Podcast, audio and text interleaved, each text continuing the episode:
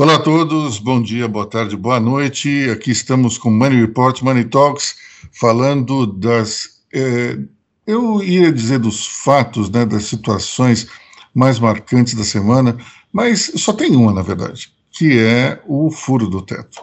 A situação que girou, eh, fez o mercado financeiro girar, pirar, enlouquecer, dólar para cima, juros futuros também, bolsa para baixo. É, acho que foi passou da conta, né?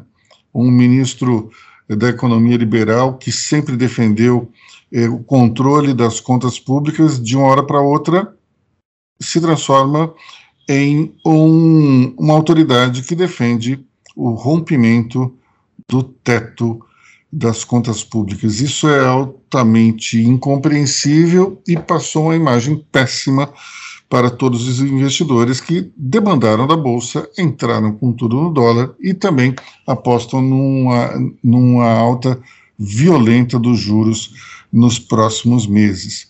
Bom, essa situação ela é extremamente desconfortável eh, e ela será debatida exaustivamente aqui Money Report, Money Talks com André Vargas, Lorena Giron, Débora Hanna Cardoso. Vamos eh, dissecar, destrinchar esse, esse prato, digamos, um tanto requentado, um prato que foi servido durante várias vezes durante os governos do PT. Por isso, eu gostaria de fazer uma provocação a todos. Sai Paulo Guedes, entra Guido Mantega. Que tal? Guido Mantega é um grande expert em pedaladas fiscais o Paulo Guedes está no lugar errado, pessoal. Quem precisa ocupar essa posição é quem entende de furar o teto, quem sabe as artimanhas de transformar uh, aquele orçamento uh, amarrado em algo flexível com as contas criativas. O que você acha, André Vargas? Criatividade contábil ou se não, tinham, outros apelidos, como é que é? é contabilidade heterodoxa, várias denominações para esse tipo de exercício. A única coisa que me toca, é, de uma maneira irônica, é que falta, é, falta convicção aos olhos de Paulo Guedes. Você olha para a cara dele e você você sabe que ele não está acreditando naquilo. Né? Mas ele resolveu entrar nessa toada, sabe-se lá em nome de quê, porque isso praticamente enterra a biografia do ministro. E não, não é, talvez ele esteja entrando nessa esperando que até o final do mandato do presidente a economia se recupere de alguma maneira e ele possa jogar para baixo do tapete essa grande mancada proposital que ele adotou. Ou talvez ele tenha aquela confiança dos justos, achando que se ele sair, quem vier depois dele pode ser pior do que ele. Você tem todas essas questões. Pode ser, mas é, é, de qualquer forma, essa atuação de Paulo Guedes joga por terra aquilo que o mercado financeiro sempre falou, que Paulo Guedes, ele pelo menos estava lá para controlar os arroubos populistas que poderiam ser cometidos contra o déficit público, contra o tesouro. E deu para ver que o ministro, na verdade, ele está muito mais engajado num projeto de poder, não sei se é dele ou simplesmente ele está é, é, totalmente, é, digamos, submisso a reeleição do presidente Jair Bolsonaro, mas o fato é que temos um, uma situação um tanto quanto inusitada. O, o governo anuncia a sua intenção de, de romper com o teto e no mesmo dia ou um dia depois, o secretário do Tesouro vai embora, alegando razões pessoais. Essa, essa desculpa ela talvez seja a mais esfarrapada que eu já tenha visto na história é, do poder em Brasília, porque não foi um somente, né, foram é, dois secretários especiais e dois adjuntos. Claramente, um, uma ação coordenada e conjunta para demonstrar que eles não concordam com esse tipo de coisa. E depois tem, outra, tem outro ponto: é, vivemos sob a égide da lei da responsabilidade fiscal. esses caras não querem se envolver nesse tipo de coisa, porque é algo bastante sério. Agora, me surpreende que o governo esteja é, adotando é, uma estratégia à la manteiga para resolver um problema, é, digamos, contábil, já que eles querem dar um aumento tão significativo para o Bolsa Família e, ao mesmo tempo, é, colocar mais beneficiados, rebatizando tudo como Auxílio Brasil, esse é o nome, né? Auxílio Brasil. Pois é. é isso me parece é, algo é, de extrema de extremo desespero. Por quê? É, ao mesmo tempo que nós temos vários bolsonaristas que afirmam que as pesquisas são falsas e que o Lula ele não pode sair nas ruas porque ele seria vaiado, e essas pesquisas mostram a liderança de Luiz Inácio Lula da Silva, nós temos então é, uma situação tanto dúbia. Se o governo de fato achasse que as pesquisas fosse, seriam falsas, ele não estaria tão empenhado em promover um benefício é, que atingiria 4 milhões de famílias, seria isso é, o novo Bolsa Família, né? Então, é 4 milhões de famílias, a gente está falando aí de talvez um universo de 20 milhões. 17 de milhões de famílias. 17 Hã? milhões. 17 milhões. 17 milhões de famílias. De famílias. De, é. Então a gente está falando aí num, num universo potencial de no mínimo 50 milhões de votos. Potencial, né? Não, nem sempre isso se reverte em sufrágios verdadeiros. Mas o fato é que se eles, se o governo não tivesse tão inseguro, ele não iria insistir tanto nisso. É um universo interessante e não deixa de ser uma situação inusitada. O governo vai para cima de um curral eleitoral que é do PT há anos. E quais são as armas dele? Aumentando o volume de beneficiados, ao mesmo tempo mais que dobrando o valor do benefício. Isso, de fato, é algo que pode, pode gerar alguma mudança de voto. Agora, de fato, será que faz sentido entrar num, nesse mundo que foi petista até anteontem, Lorena Giron. Então, quando responsabilidade fiscal e social não anda de mão dada, tem esse risco do populismo, né? Quem paga a conta é o pobre e o desempregado, porque não há crescimento sem estabilidade política e respeito às regras do jogo. Eu acredito que o governo poderia sim ter criado condições para viabilizar o necessário reforço dos programas sociais, na verdade, teve até bastante tempo para isso. E essa discussão dura meses, teve até bastante tempo, né? E poderia ter visto, é, feito a revisão dos gastos obrigatórios, de subsídios, das emendas de relator, mas não foi, não foi feito. É, é esse tá cheirando bem esse é, o desespero, né, de, de época de eleição. Então, esse caminho supostamente mais fácil não veio sem consequência. É, no curto prazo, a gente vai ter aumento no risco é, do país, nos juros, desvalorização do câmbio, mais inflação, gasto no juro, com juros. E no médio prazo, a gente vai ter um país mais pobre, mais desorganizado institucionalmente, e que vai passar, no melhor das hipóteses, tentando reconstruir essa credibilidade perdida. Então, assim, é, o mercado requer estabilidade regras claras, previsibilidade e transparência para ajudar no desenvolvimento. Então, é, o que eu quero dizer é assim, que proteção social não combina com improviso. Então, claramente tem um, um forte improviso do governo Bolsonaro aí, né? O, o que eu acho interessante aqui, se você pegar declarações do Bolsonaro como deputado, ele sistematicamente foi contra o Bolsa Família, achando que era uma uma iniciativa eleitoreira do PT, uma espécie de compra velada de votos é, de uma camada mais miserável da população. E agora ele está fazendo rigorosamente a mesma coisa.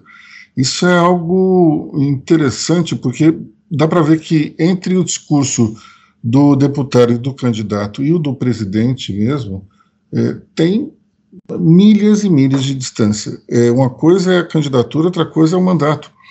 Mas o que me parece mais surpreendente é achar que essa solução ela, ela, ela vai se concretizar em votos. Vamos pensar um pouco na composição de votos que Bolsonaro teve em 2018.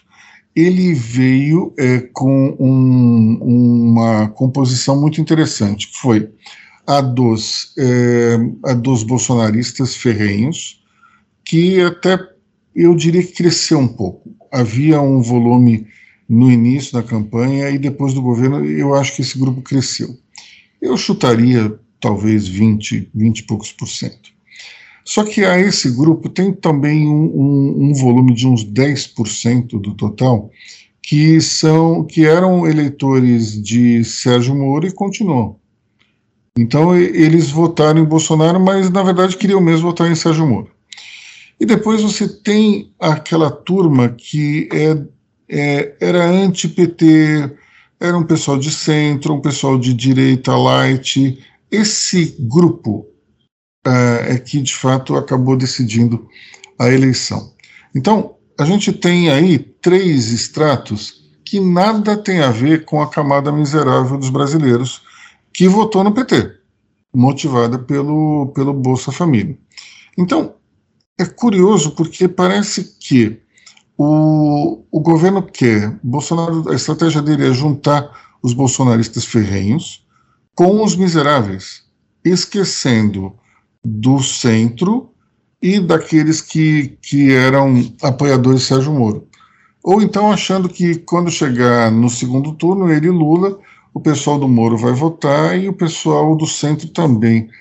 Me parece uma estratégia perigosa, porque no final das contas ele pode não arrebanhar os votos da, dos pobres, pode ficar sem o centro e pode ficar também sem os votos dos seguidores de Sérgio Moro. Então, é, é um tanto quanto, me parece, um, uma estratégia que foi para tudo ou nada, um tanto quanto perigosa. Para mim, faria mais sentido ele, ele dar um passo para trás, é, tentar jogar mais dentro do quadrante da coerência, chamar de volta os eleitores de centro e tentar, de alguma maneira, eh, dar alguns símbolos ali de combate à corrupção para agradar essa turma de Sérgio Moro. Eu acho muito difícil o, o, o público mais miserável virar o sinal simplesmente porque vai ganhar mais dinheiro do Bolsa Família. Mas eu posso estar errado também. André, o que, é que você acha? Muito sofisticado. Seu raciocínio, seu, seu raciocínio está muito sofisticado, Aloysio. Eu, eu acho que não é, eu acho que não é por aí, porque assim, Bolsonaro, o tempo todo, ele, ele, ele vive no conflito. Esse é o ambiente natural dele. Então eu acho que é normal na cabeça dele ele viver nessa nesse fio da navalha. É, é, é a condição normal dele. Então, é, é, foi ali que ele se criou. Então, impressão que eu tenho, essa coisa de recuar, negociar e tal, assim, sabe? Na cabeça do Bolsonaro, ele não recua nem para pegar embalo. Então, eu acho que meio assim, quer dizer, ele recua na cara de pau, como ele fez com o, com o judiciário agora há pouco. Né? Mas não, não, não tá muito no combo dele nem da turma dele. Esse pessoal não, não raciocina desse. É, é, como você já comentou uma vez, assim, o bolsonarista é complicado nessas coisas. E, e, também você sempre tem aquela lógica, né? Você tem uma lógica toda própria, uma maneira de ver o mundo na base da polarização. No início da conversa você falou assim: ah, porque os bolsonaristas dizem que se o Lula for para a rua ele vai ser vaiado. Sim, sim numa sociedade polarizada como a brasileira, se o Lula for para a rua, ele pode ser vaiado. Bolsonaro também. E os dois podem chegar tranquilamente ao segundo turno. Não há nenhum. O, as, não, as, as coisas não são excludentes. O raciocínio bolsonarista ele é excludente porque ele é pobre, ele é pedestre. Então essa é a questão. Então, tentar analisar, às vezes eu acho que assim nós todos aqui fazemos um esforço para tentar entender os desígnios mentais, estratégicos do bolsonarismo, e a impressão que eu fico imaginando uma reunião assim que de repente o Bolsonaro bate na mesa e diz assim: olha, tá, tá, tá, tudo bem, tudo bem, mas vamos fazer o contrário. Porque é assim que ele funciona. Mesmo com o Auxílio Brasil, assim, do nada. Esse, esse é aquele recuo cara de pau. Né? Ah. Seu recuo cara de pau. Vamos fazer aqui que a gente vai ganhar. Beleza. Mas no ideológico não tem nada disso. Falando do Auxílio Brasil, é, a gente tem que lembrar o seguinte: quando foi sancionado o auxílio emergencial, a gente tem que lembrar que tudo, tudo na vida tem um, um, um antecedente. Essa corrida do Auxílio Brasil e por esse aumento, ele não é porque por causa da estratégia petista e tal, ele tem um detalhe, que é o auxílio emergencial. Quando o Congresso aprova o auxílio emergencial, que teve os 600 reais e acho que era 1.200 para, para a mãe solteira, acho que era, era uma, de uma condicionante assim, em algumas regiões eles começaram a associar o auxílio, o auxílio emergencial ao governo do Jair Bolsonaro. Lembre-se que no início o governo queria disponibilizar para as pessoas naquela época, no auge da pandemia, acho que eram 200 reais a primeira proposta, depois eram 300, e aí o Congresso falou, não, serão 600, porque a gente não sabe o que vai acontecer amanhã. Era uma situação, era uma situação de calamidade, foi o orçamento de guerra e tudo mais, que foi bem no, no período da presidência do Rodrigo Maia. Olha a gente revivendo o Rodrigo Maia. Cadê o Lucas nessa hora? E aí, o que acontece? Quando é sancionado esse auxílio emergencial, em muitas regiões, chamaram, ele foi rebatizado de Bolsa Capitão. Ou Auxílio Capitão, tinha esses dois nomes, aí, mas era associado ao governo Bolsonaro. E ele ganhou muita popularidade em um terreno em que hoje ele ainda é muito deficitário, que é o Nordeste. Não é à toa que ele está nessa incursão pós-Lula no Nordeste. O Lula fez uma incursão agora e o Bolsonaro está entregando obra, entregando não sei o quê, e se associou a muitos políticos daquela região para poder conseguir esses votos. O que, que acontece? Eu, eu acredito que existe sim essa tentativa do Bolsonaro de pegar essa, essa, esse, esse lastro social que o PT tem, ao mesmo tempo de tentar reaver essa popularidade que o auxílio emergencial proporcionou. E aí você tem de encontro essa baixa popularidade por causa desse monte da crise econômica, do desemprego, da questão da vacina, a CPI que, que desidratou muito a imagem do Bolsonaro. Então, ah, mas é muito rebuscado. Não, não é o Bolsonaro que parou e fez um grande pensamento científico, político incrível. Não é ele que pensou isso. Mas o Bolsonaro não é um. O Bolsonaro não, lembre-se disso, o Bolsonaro não é um, um, um idiota. Ele é o presidente da República, ele chegou lá, ele chegou lá mais do que muita gente que está querendo ainda. Ciro Gomes tem mais estudo que o Bolsonaro e não consegue ser 18%. O Bolsonaro, ele entende mais ou menos onde ele quer chegar. Só que ele tem muita gente esperta do lado dele, que é o Centrão. Que se existe alguém que entende de Brasil real e busca de voto, porque está sempre lá, é o Centrão. E o Centrão entende de, de, de eleitorado. Não é à toa que o Bolsonaro hoje cogita, inclusive parece que o Mourão talvez não vá ser o vice-presidente dele, cogita que o próximo vice dele provavelmente será alguém do Nordeste, para ele poder abocanhar esse eleitorado do, do ex-presidente Lula. André. É, mas tem, André, tem também o Silas Malafaia, né? Que quer ser vice-presidente do Bolsonaro. Ah, mas o Silas Malafaia quer muita coisa, né? É, isso.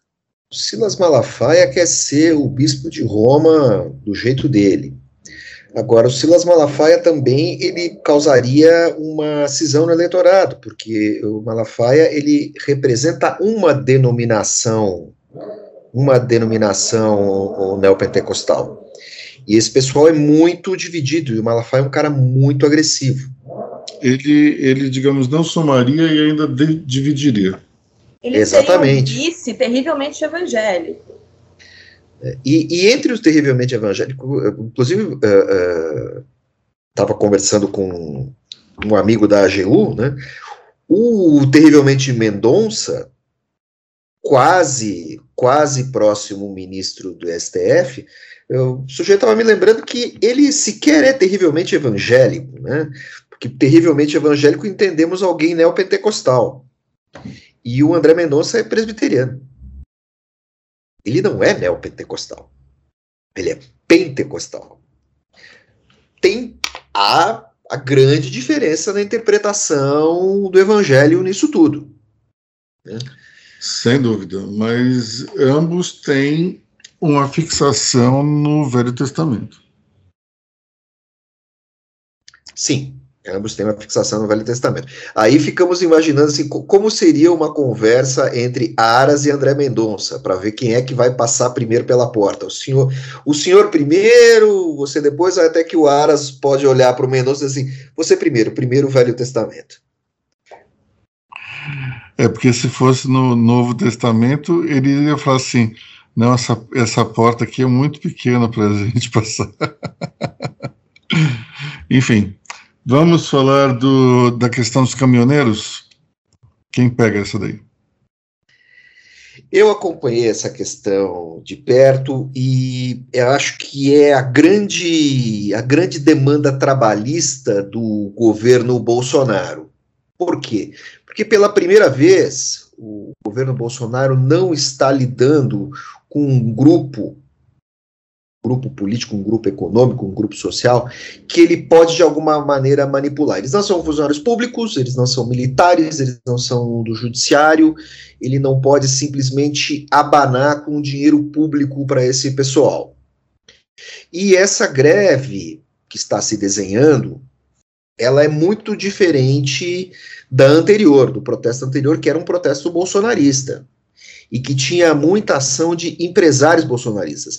Dessa vez é quem, é, é, digamos assim, é o pessoal que compõe a, a hemoglobina do Brasil, né? São os caminhoneiros autônomos que compõem grande parte desse universo, que são os caras que transportam bens pelo país. Esse pessoal está parando, quer parar de trabalhar por dois motivos. É, eles têm uma pauta exata, que é o valor do frete. Que com as altas do combustível, do diesel, diesel subiu 400 e tantos por cento, não foi isso, Débora, que nós demos ontem? É, inclusive foi eu que escrevi isso, mas esqueci agora. E esse, esse valor do diesel, ele é inserido no valor do frete.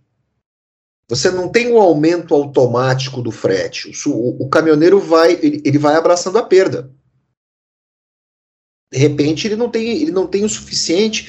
O cara tá na estrada, ele não tem o suficiente para almoçar. É, num, país como o Brasil, que uma viagem de caminhão, uma carreta é, pesada que sai de Porto Alegre e vai até uh, Rondonópolis, ou o contrário, o sujeito chega lá com fome. Ou ele abastece, ou ele compra arroz e feijão.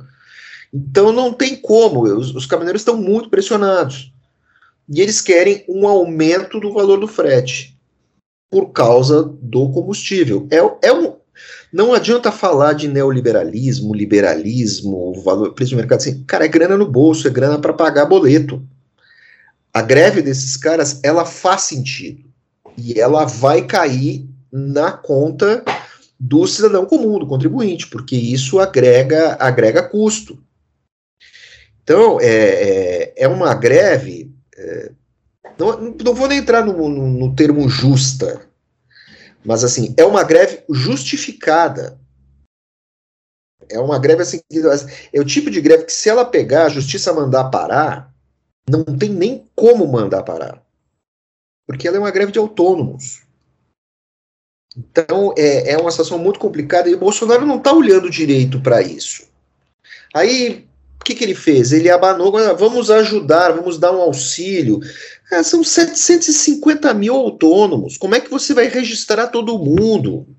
Não tem como dar auxílio para uma categoria tão dispersa.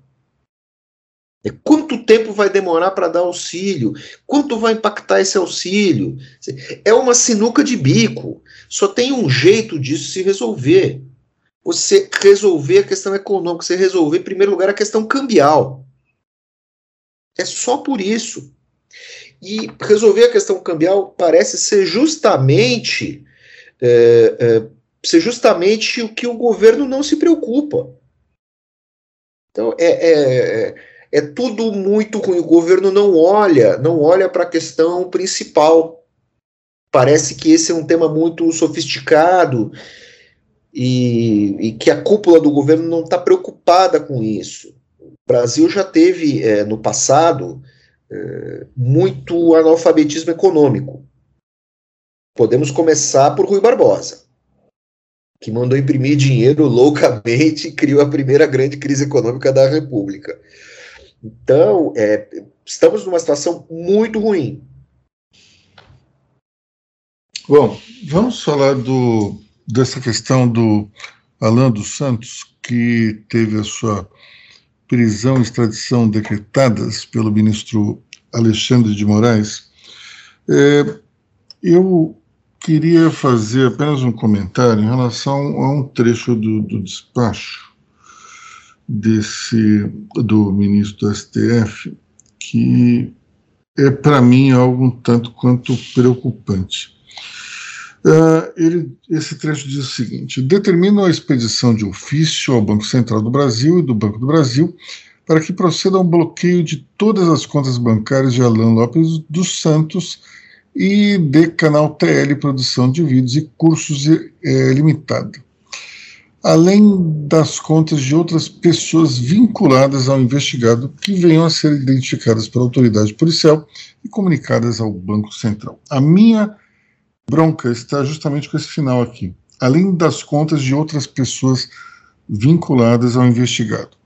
Bom, nós entramos aqui numa situação na qual é, vamos depender do bom senso do policial, da Polícia Federal, ou sei lá quem, do Ministério Público, não sei exatamente quem vai tocar o caso, mas o fato é que é, pessoas que podem não ter absolutamente nada a ver com a situação é, de uma hora para outra, correm o risco de, de, ter suas contas bancárias congeladas. É, acho que hoje está se olhando na imprensa de uma maneira um tanto quanto é, blazer para esse caso do Alan dos Santos, porque é uma, uma pessoa que divulga pensamentos de ódio, é, volta e meia solta é, fake news, e, portanto, é uma pessoa que é vista com certo desprezo pela comunidade jornalística. Agora, eu me pergunto, e quando isso virá? Hoje nós temos uma pessoa desprezível sendo atacada pelo judiciário. E quando não for uma pessoa desprezível? E quando for alguém que manifesta sua opinião sem fake news e isso desagrada um ministro do STF? Aí nós temos um problema sério. Hoje a gente não enxerga com tanta com tanta clareza, porque talvez nos sintamos é, um tanto quanto é, com a vista um tanto quanto embaçada por conta do, do personagem em si. Mas vamos trocar o personagem, vamos botar alguém bacana, vamos botar uma pessoa que tenha uma, uma preocupação social muito forte, que seja querido por todos. Vamos botar o Luciano Huck, por exemplo. Luciano Huck ali faz um comentário um tanto quanto enviesado, o Alexandre Moraes não gosta e daí resolve mandar prender o Luciano Huck. Isso vai criar uma certa comoção. Que não seja o Luciano, seja outra pessoa, mas o fato é que hoje a gente precisa deixar de olhar o personagem e olhar a situação como um todo. Colocar em risco pessoas vinculadas com o sujeito por parentesco ou por amizade ou por relações de trabalho me parece um grande exagero. E, e aquela história, nós vamos ter que depender do bom senso da autoridade. Se a autoridade não tiver bom senso, então, como disse até o André Vargas no, no nosso aquecimento antes da, da gravação, é, aí a pessoa vai ter que utilizar os recursos de praxe para reverter uma situação esdrúxula. Só que é um perrengue, né, pessoal? Alguém que não tem nada a ver com isso, de uma hora para outra, pode ter uma conta bloqueada e vai ter que contratar advogado, entrar com recurso, esperar. E enquanto isso acontece, os boletos vão caindo e a pessoa vai para o Serasa. Bom, vamos falar da PEC da vingança. Débora Hanna Cardoso é, é, é que estava acompanhando a votação o que você tem para nos contar? Primeiro, explica melhor o que é a PEC da vingança, já que eu estava fora e confesso que não tenho exatamente um grande conhecimento sobre o tema. Não, programa passado, a gente até deu uma grande explicação sobre a PEC da vingança, ou PEC da, do Ministério Público, mas ela sofreu algumas alterações de uma votação para outra. Então vamos recapitular. Basicamente, ela diz o seguinte: que o Congresso quer ter mais é, maior interferência na nomeação da, do, no Conselho Nacional do Ministério Público. E por que isso é importante? O Ministério Público é um órgão ali independente, ele não é do judiciário, ele é a casa dos promotores e procuradores. Vamos resumir isso para o ouvinte, para você que não está entendendo o que a gente está falando. E é a casa onde começam a fazer as grandes buscas da justiça, onde o, o pequeno vereador, o pequeno prefeito, o pequeno ali, o, o carinha ali no seu reduto eleitoral, começa a ter seus primeiros problemas. Pois muito que bem. Essa, esse texto sofreu uma alteração. No, naquele texto que a gente falou lá no programa passado, que é. Te convido a ouvir depois desse. A gente falou o seguinte: que qualquer um poderia, a partir de uma indicação dos parlamentares, ir ao, a fazer parte do conselho. Isso foi rechaçado pela classe ali, pelo, pelo, pelo Ministério que falou, não, isso não pode, tem que ser uma pessoa técnica e tal. Pois muito que bem.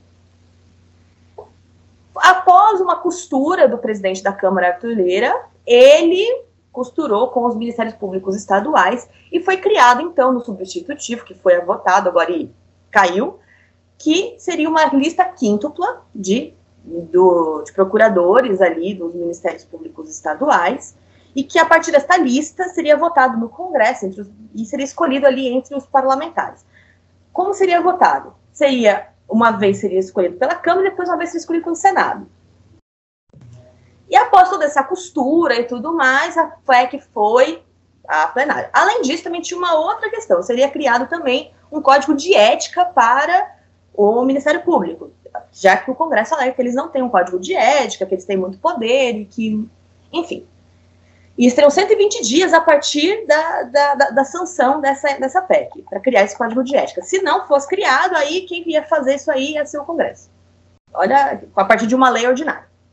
Ou seja, era, é um grande problema. Caiu a PEC na Câmara, ela teve maioria, mas por ser uma PEC, por 11 votos, porque ela precisa ter 300, eu nunca lembro a quantidade de votos exata mas acho, acho que são 308 ou 309 votos, ela caiu, faltando 11 votos.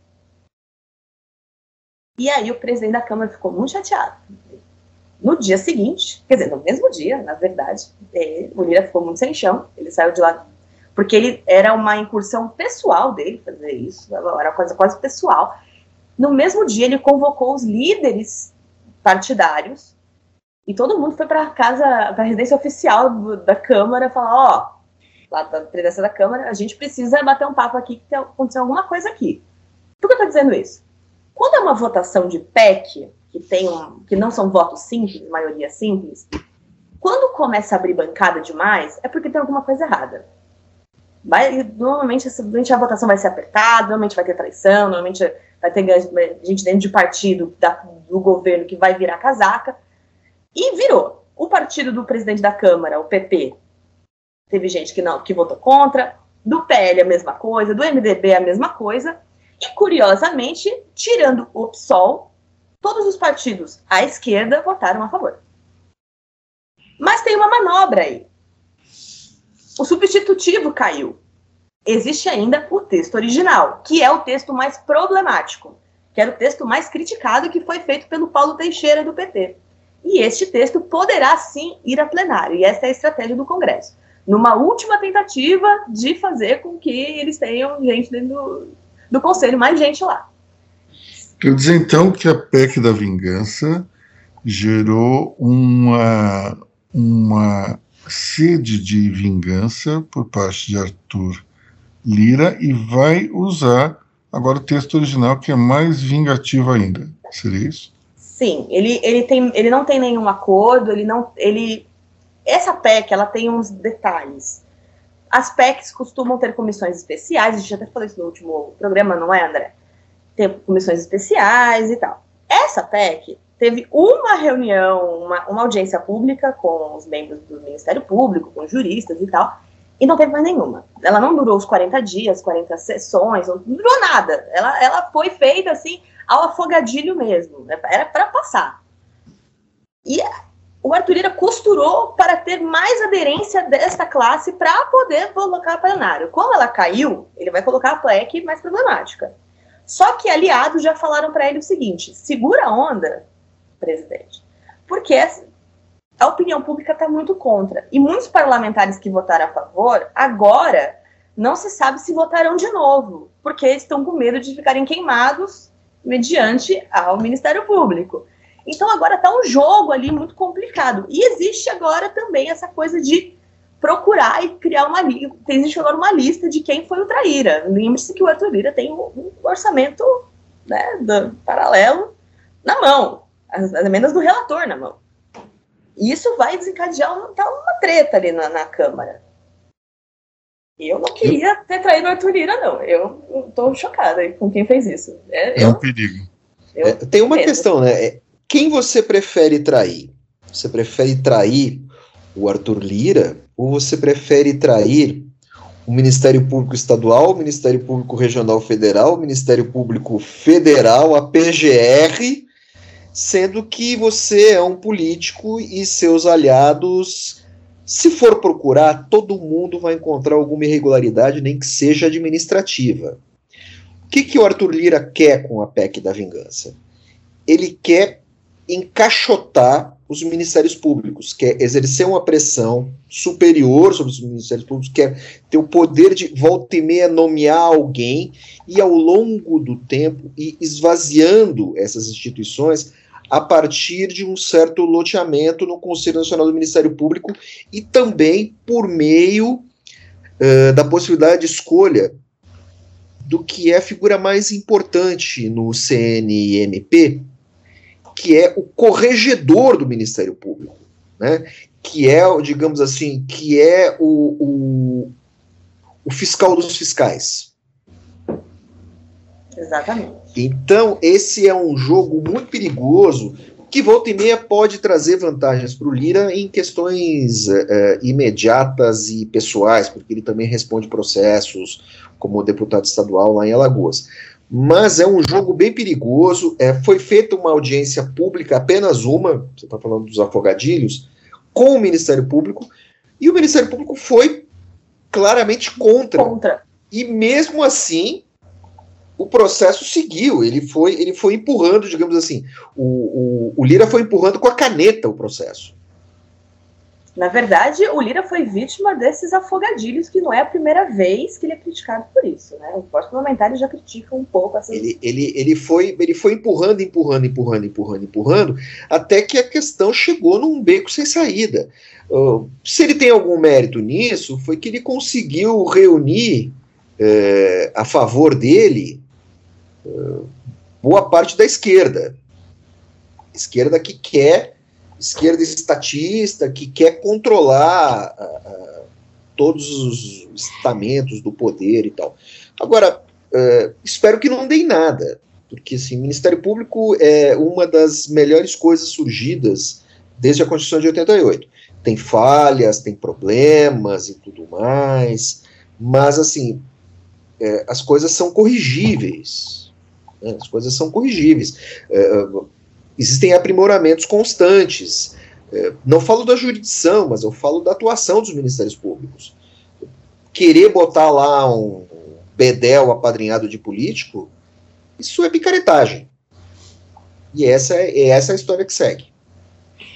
Bom, vamos encerrar falando dos agravos ao judiciário. Quem pega esse assunto tão espinhoso?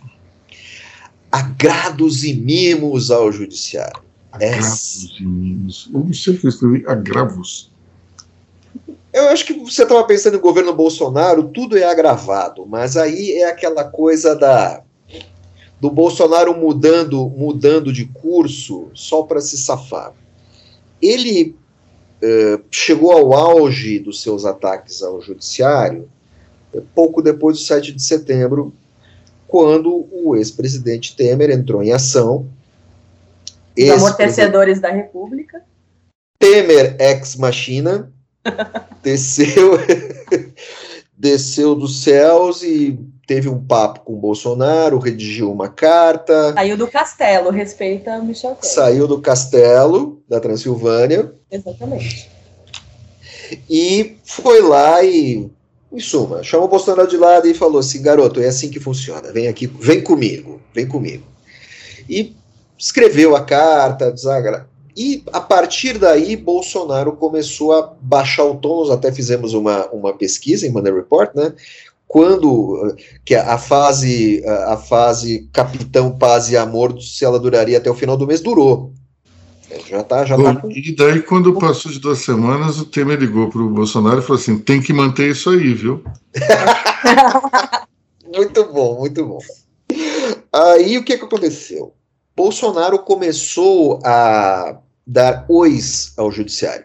Primeira coisa, ele estabeleceu uh, a, cria a última, né? Estabeleceu a criação do TRF6, Tribunal Regional Federal uh, Belo Horizonte. sexto, sediado em Belo Horizonte, deslocando o, o TRF6, ele pega mais ou menos 30% das ações que rolam no TRF1, que é sediado em Brasília. Então ele está criando um TRF6 Tribunal Regional eh, da Federal de Sexta Região, em Belo Horizonte, vai ter autonomia, vai desburocratizar a vida em Brasília. Parece que não vai impactar tanto assim, porque o pessoal já está nomeado, tá, só vai mudar pouca coisa. Não, não, seria, não vai che... seria um tribunal 1B, digamos assim. É. é. Considerando que é 30% do movimento de Brasília, dá, dá para dizer que a, a, sexto tribunal regional não vai ser nem B, assim, né? vai ter vida própria e tudo mais. Mas isso era uma demanda, isso era uma demanda do judiciário que Bolsonaro canetou ali e deu tudo certo. Outra coisa, essa, essa é a última, né? O detalhe é que assim, a cerimônia foi em Brasília, estava lá Bolsonaro, Fux, Cássio Nunes, Cássio Nunes, é, e Bolsonaro se apresentando. mineiros em peso. Bolsonaro se apresentando como padrinho da TRF6. E ele, ele e Fux não conversam desde setembro. É, tudo bem que o Bolsonaro levou o Cássio Nunes como de chaveiro, né? Ah. Isso, isso. Cássio Nunes com K. Cássio com K, de chaveirinho dele, é horrível, né? É horrível Chamou você... os dois é... de amigos do judiciário. É, que ele é um amigo do judiciário. Olha só como as coisas mudam rapidamente. Uhum. Mas tem mais, tem mais nisso tudo. É, Bolsonaro é, abanou para o judiciário com verbas. Oite, quase 90 milhões em verbas para o judiciário, mais que a metade desse dinheiro vai para o TSE, Tribunal Superior Eleitoral, para preparar a próxima eleição. A com urnas eleição, eletrônicas. Com urnas eletrônicas. Bolsonaro, que o tempo todo discordou da urna eletrônica, disse que ia ter fraude, que teve fraude, apesar de ter ganho a eleição, uh, agora assinou, assinou um cheque e vai destinar coisa de quase 40 e tanto, 42, 45 milhões para o TSE, para o TSE organizar a eleição. Esse dinheiro, a malandragem, esse dinheiro está na conta do teto. Aí você tem um outro dinheiro, que é um pouco, é menos que a metade, que vai para os outros tribunos, para o trabalhista, né, para todos os outros tribunais, vai para o Conselho Nacional de CNMP. CNMP e tal, para um, dar mais recursos, comprar equipamento, melhorar a vida desse pessoal. É, só que esse dinheiro está fora do teto. Uhum. Ou seja, ele é mandou, mas não mandou. É. É, é suplementar. Está fora do teto, mas ele mandou mesmo assim. Ele criou a história do Bolsonaro paz e amor com o judiciário. Só que ele conseguiu abrir esse diálogo da única maneira que ele sabe abrir, que é dando benesses. Ele não estabeleceu, na verdade, nenhum diálogo com esse pessoal. E se ele está achando que ele vai comprar a paz dele com promotor, com o ministro do Supremo. O Bolsonaro, ele não cria pontes, ele acena do outro lado do rio e fala é isso aí, gente. E joga, né, ele joga o peixe, né, joga o peixe frito pro pessoal, ainda quentinho, é, mas não, Exato. Sabe, se ele está achando que ele vai conseguir paz com isso, não vai. Não vai. Isso aí se dilui logo. O pessoal vai dizer isso não é nada mais que sua obrigação. Mas assim, é, eu acho que me parece ser uma coisa assim de autoilusão. De todo jeito, para governabilidade é melhor do que tudo que ele vinha fazendo antes. Além de se dizer padrinho, eu achei muito engraçado. Eu acompanhei essa coletiva e ele disse que ele atribui o sucesso do TRF6 ao lobby do pão de queijo, para se falar sobre a bancada mineira. Porque está desde 2019 correndo isso, e aí agora, graças à bancada mineira, o lobby do pão de queijo deu tudo certo. Citar, citar, botar lobby, pão de queijo, falando de mineiro de Belo Horizonte, assim, você não vai chegar, você não vai chegar para a bancada gaúcha e falar que é o lobby do lobby chimarrão, do o lobby do churrasco, o lobby da bombacha. Os caras devem ter ficado indignados com isso. Sendo que, digamos que o chefe do lobby, o, cabe, o gerente do lobby do pão de queijo, é apenas. O presidente é apenas, do Senado. E o ex-governador de Minas Gerais. E o prefeito de Belo Horizonte. Que que odeia o Bolsonaro. Exatamente. Então, assim, faz tudo certo e chega no final, pisa na bola. Eu acho que os, as pessoas em Brasília começaram a desconsiderar os discursos e só aceitar as, as, as, os mimos, sabe? Olha, eu pessoal, vou falar uma coisa. Depois de 10 dias fora do Brasil, ouvindo esse, esse podcast, eu estou me lembrando de uma música do Fagner, na qual o refrão é não dá para ser feliz, não dá para ser feliz. A coisa está realmente complicada. Olha, eu sou uma das pessoas mais otimistas assim, entre os meus amigos. É, agora, quando você vê uma situação dessa, que para onde quer que você olhe a coisa está tá complicada, realmente difícil, viu? Ontem, por exemplo, comentando com, conversando com um banqueiro, estavam falando que tinham feito uma, um levantamento do nível de miséria no país, que aumentou bastante. Agora, ao mesmo tempo, você tem bolsões de prosperidade gigantescos no agro, no mercado financeiro. Isso gera alguns gargalos de consumo. Por exemplo, o, o turismo é, internacional, para onde é permitido, está bombando entre os brasileiros. Você tem os bens de consumo passando por um momento é, de absoluta afluência um, um automóvel Porsche, por exemplo, ele tem uma fila de espera para o mês de março, abril do ano que vem. É, de onde vem toda essa grana? Você tem. É, nós tivemos alguns IPOs, alguns lançamentos de ações recentes, que fizeram comissões muito altas no mercado financeiro. Então, é, existe uma afluência que não tem muito a ver com a média do mercado. Então, nós estamos vivendo aquela situação típica do que o economista Edmar Baixa dizia nos anos 70, que o Brasil é, é a Belíndia, né? que temos elementos da Bélgica e temos elementos da Índia dentro do nosso extrato eh, econômico social. Enfim, bem complicado. Vamos esperar aí como é que se dá o desfecho desse caso é, do furo no teto, porque, é, de novo, o dólar está subindo e a bolsa está caindo. Não tem outra equação. E que isso sirva de aviso para o ministro Ciro Nogueira, que, se não me engano, no início dessa semana ou no final da outra, disse que o furo no teto já estava precificado pelo mercado. Como a gente pode ver, não estava. Não estava e, e as projeções são de que o dólar pode romper a barreira dos seis reais. Isso é extremamente preocupante, porque isso joga mais lenha na inflação, isso causa é, até pode ajudar os exportadores, mas para os importadores, hoje a gente vive, a gente necessita de produtos importados para em vários setores, a coisa vai ficar mais complicada. Vamos esperar antes de, de entrar no, no modo de, absoluto, de absoluto pessimismo, mas de fato é uma situação preocupante. Vamos, vamos ver se na semana que vem a gente tem um, um podcast mais otimista para oferecer a todos. Débora, você quer fazer algum comentário? Último comentário que é, não podemos esquecer que o mercado e os investidores trabalham com previsibilidade e essa decisão do teto e tudo mais, ele é completamente anti essa regra básica do mercado, que é olhar um país e saber o que esperar dele daqui a muito tempo, porque a gente tem juros futuros, a gente tem toda essa, essa teoria e todo essa, esse acompanhamento.